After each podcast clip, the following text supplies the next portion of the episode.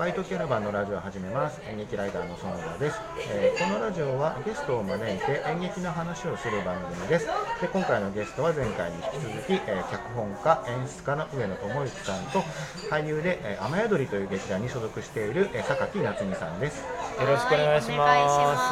ろしくお願いします、はい。で前回インハ2020ですごく興味深い話が聞けたんで、ええ。その続きからいきたいんですけど、はい。やっぱりあの創作の中心にいた上野さんから、ええ。こういろんな視点でちょっと感想を聞かせてほしいんですが、はい。あのまずえっ、とまあ今回そのこのインハテンティーズ2020はあの榊さんがまあご連絡をくれてあの改めてインハイやりたい29歳になってやりたいですというふうに言ってもらって、まあ、そのこと自体は本当ありがたかったんですけれども、まあ、まず最初に僕が、あの一つこう懸念というか葛藤があったのが、まあ、やっぱ当時初演 In Her Twenties の初演の時は自分自身がまず29歳だったっていうのがあってだから20代の当事者だったっていうのがあってでしかも正直当時は本当に何もかアホだったんで、まあ、今もアホなんですけどなんか本当可愛い女優10人と一緒に芝居したら楽しいっていうのが本当に楽しそうだなぐらいのそう本当にそれぐらいの感じで始めてで,、まあ、でも初めてやってみたら意外と自分がなんか自分のなんていうんですかねこう作家としての考え方とかそこれからやっていくこととかが結構はっきり見えた公演だったのでそれはすごいありがたかったんですけど、まあ、ただとにかく当時は自分今思えばなんですけど自分もあの女性ではないけれども20代という時間を生きている当事者としてはかなりこう同じ立場にいたんだなっていうのをこう38歳になって今改めて思ってで今やっぱりその自分が38歳という年齢で、まあ、正直その20代の当時のそのリアルな感覚とかっていうのはもはや懐かしいものになっているしでなおかつ男性ということもあってなんか僕がこのその20代女性の10年間を描くっていうことを今僕がやって、まあ、極端に言うと僕がやっていいんだろうかみたいなのが結構葛藤としてあってでそれはその年齢のこともあるし性別のこともあるしあとなんかやっぱり今やると自分は何のそのそういう意図がなかったとしても、まあ、ある種やっぱりちょっと現場では権力者みたいな感じになっちゃってでなおか作家としてもその20代の女性の生き方みたいなのをなんか僕がなんか、えー、と作家として規定しちゃうことにもなっちゃうんじゃないかなみたいななんかちょっと懸念があったんですけどまあっていうのがまあちょっとあったんですけど、まあ、榊さんと会って、まあ、すごいなんかやりたいっていうあのなんか僕僕とやりたいっていうのを言ってくれたので、まあ、榊さんって結構なんか 断りにくい感じがすごいあるんでなんかそのあのなんですかね。ななんか良い意味でなんか会っちゃうとなんかやっぱりちょっと断れないっていう感じがすごくあるんでまあちょっとやせやらせてもらおうかっていう、まあ、僕も会社に入ってて辞めるタイミングだったりとかしたんでちょっとせっかくだからやらせてもらおうかっていうのがあってでなんですけどだから結構稽古始まった時も本当はもっとなんかあの20代あの出演者10人でお互いにいろんな話してもらったりとかあの今どんなこと考えてるかみたいなのをいろいろ話してもらってだから僕はもしかしたら極端に言うと脚本をもはや書かないで全部一度でやるぐらいとかの方がいいんじゃないかとか思ってたんですけど、まあ、さっき言ったように、まあ、その今回の感染症ということもありなんか一番こうワイワイ喋ってほしい稽稽古序盤に結構稽古場が静かだったりしたんで どうしようかなとも思ったんですけどでもなんかやっぱりそのまあと言いながら皆さんが喋ってるのとかを見させてもらっててまああのうんと別に今のこの2020年ということに限らずやっぱある種普遍的なその20代の時間の過ごし方みたいなのはあるなと思ったので、まあ、そこはもうちょっと,、えーとまあ、信じてというかもうそこはかけてやってみようっていうのとあと初演の時も僕はそのなんか女性同士のコミュニケーションってすごく羨ましいなっていうふうに思っていたのを思い出してでなんかよく言いますけどその老人ホームに入ると男性はもうみんなポツンっているけど女性同士は結構すぐ仲良くなるみたいななんかそれはあの、まあ、そうやってあんまり性別でまた決めるのも良くないかもしれないですけど僕は結構昔からあの女性同士のこう仲良くなり方とか素直にお互いを褒め合う感じとかすごい羨ましいなと思ってたんでなんかそれを思い出してで今回は特にそれがなんか僕の中ではなんかその浮かび上がってきたというかっていう感じだったので今回は特に友達とのシーンをあの増やしてあのなんかえっ、と作品としてもなんか実はその見知らぬ通りがかった女性に助けられるみたいなシーンが新しく加わってるんですけどなんか知り合い同士知ってる同士の女性同士もそうだしそうではなかったとしてもなんかこう女性同士である種こう手を取り合ってるイメージみたいなのがあったのでそれはその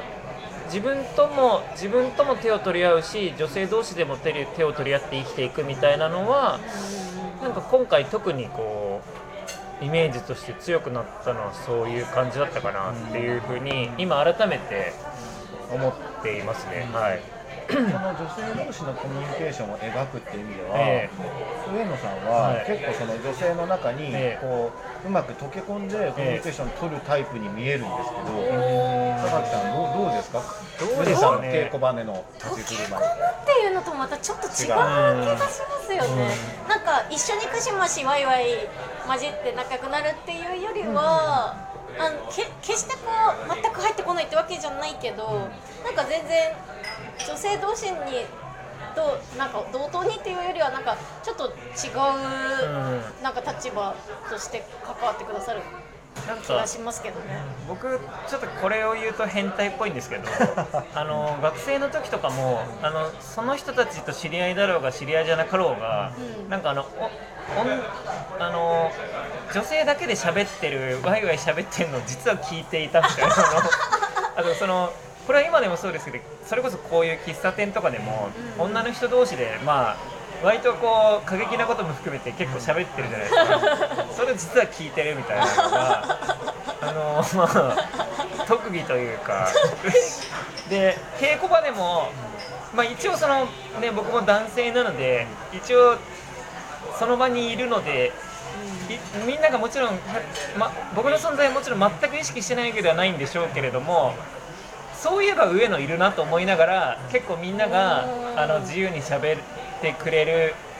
ようには言おうとはい思やってて。そううまいんですよね。なんか基本的には喋らずなんかしてるんだけど、まあ、たまにちょっとこうあそうそうそうこっちの方の話してほしいなとかいう時だけちょっと言うみたいな。なんかそれは僕のあの忍法みたいな。いやでも本当になんか上の独特忍法かもしれないですね。なんかいるのは分かってんだけど気にならないけどでもなんかスッと入ってきても全然違和感がないというか。あれうまいですね。なんかそれはいや、まあ、それはあの何なんですかね。まあ親戚も女性が多かったとかも関係してるのかもしれないですけどなんかそうですね。あのでもなんか逆にあまりにもみんながの話がこう盛り上がりすぎてこれは俺は多分聞かない方がいいみたいなあの結構話も結構みんなするんですよ。わかるわかる。しかもね女性って結構ねあの意外とねそういうのねあのあのそうそう男性問題とかをね赤裸々に話すので僕ら男性って結構さすがにその場に女の人がいるとあんまり過激なこと実は言わないっていうかあのまあそれちょっとハラスメントとかにもなるかもからなのかもしれないですけどでも女性って結構ね自由なんで。結構言っちゃいますよね。だから俺その音を立てないように稽古場出てく術とかもあの習得したい。そう。あの 気づいたらいないぞ。そう気づいたらいないとかまで習得したいなと思う時ありますけど。やっぱり上野さん的には、え例えば別に性別そんなにくっきり分ける必要ないと思うけど、ええ。男性の群像の会話劇と、ええ。女性の群像の会話劇だったら、ええ。女性の方に創作の意欲がある。あもう100%そうですね。あそうはい。あのーまあ僕正直あのもちろん男のと男性の友達で好きな人もたくさんいますけど多分まあ根本的にはホモソーシャル苦手派なのであのあんまりそのそうですねなんか男性だけ例えば女性10人で同時に喋ってる会話とかだったら結構いくらでも書けるんですけどなんか男だけで喋ってるのでそれを面白おかしく自分自身も含めて面白おかしく書けるかっていうとそんなに自信ないかもしれないですね、はい、あの書けないこともないと思うんですけど、うん全然別ですもんね、うん。なんか独特な感じありますもん、あとやっぱなんか僕はその女性同士のなんか突っ込み合いとかのセリフのこうなんか独特さとかも、まあ、僕は単純にそういうのが多分好きっていうのがあってまず自分が好きっていうものを書いてるけど別にあんまり男性同士の会話でそれをいやあのえそれこそあの芸人同士の掛け合いとかは面白いなとかすごいなっていうリスペクトはありますけどそれを好きかっていうと別に違うのでなんかその辺はそうですね結構自分の中で全然違うものかもしれないですね書くに、うん。結構その競泳水着あの上野さんのやってはい。る劇団、劇団競泳水着はい。まあもともとは女優さんのいるカンパニーだったっていうのもあるし、そうですねはいその今回のあのインハー、えー初演からずっとやっぱりええ。インハはい。ーだったんですね。はい。やっぱりその辺っていうのは、えやっぱ上野さんのそのまあ書きやすさとか作りやすさっていうのもあるだろうし、単純に創作の興味関心っていうそこを描きたいんだっていうことなんですよね。そうですね。はい。それは結構ずっと変わらないかもしれないですね、それこそ別にそこにそんなに性別はか関係ないその作り手としてはね、え別にあの女流女性の作家がええ。女性のことだけを描くっていうこともないし、ええ。もちろん男性もそういうことないから、えそういう意味ではやっぱすごくこう上野さんのこう作りたいものがええ。ぎゅっとこう凝縮された作品なのかなっていう気がすごくしそうですますね。ねででだからこそその自覚が強くなったからこそ今回の特にそれをやるのがちょっと怖かったというか、その自分が作りたいものにしすぎる怖さみたいなのが多分あったのかなと今になっては思いますね。じゃあちょっと次ははないんかその初演とかちょっと昔の話を聞こうと思はいいます。はーい。ありがとうございます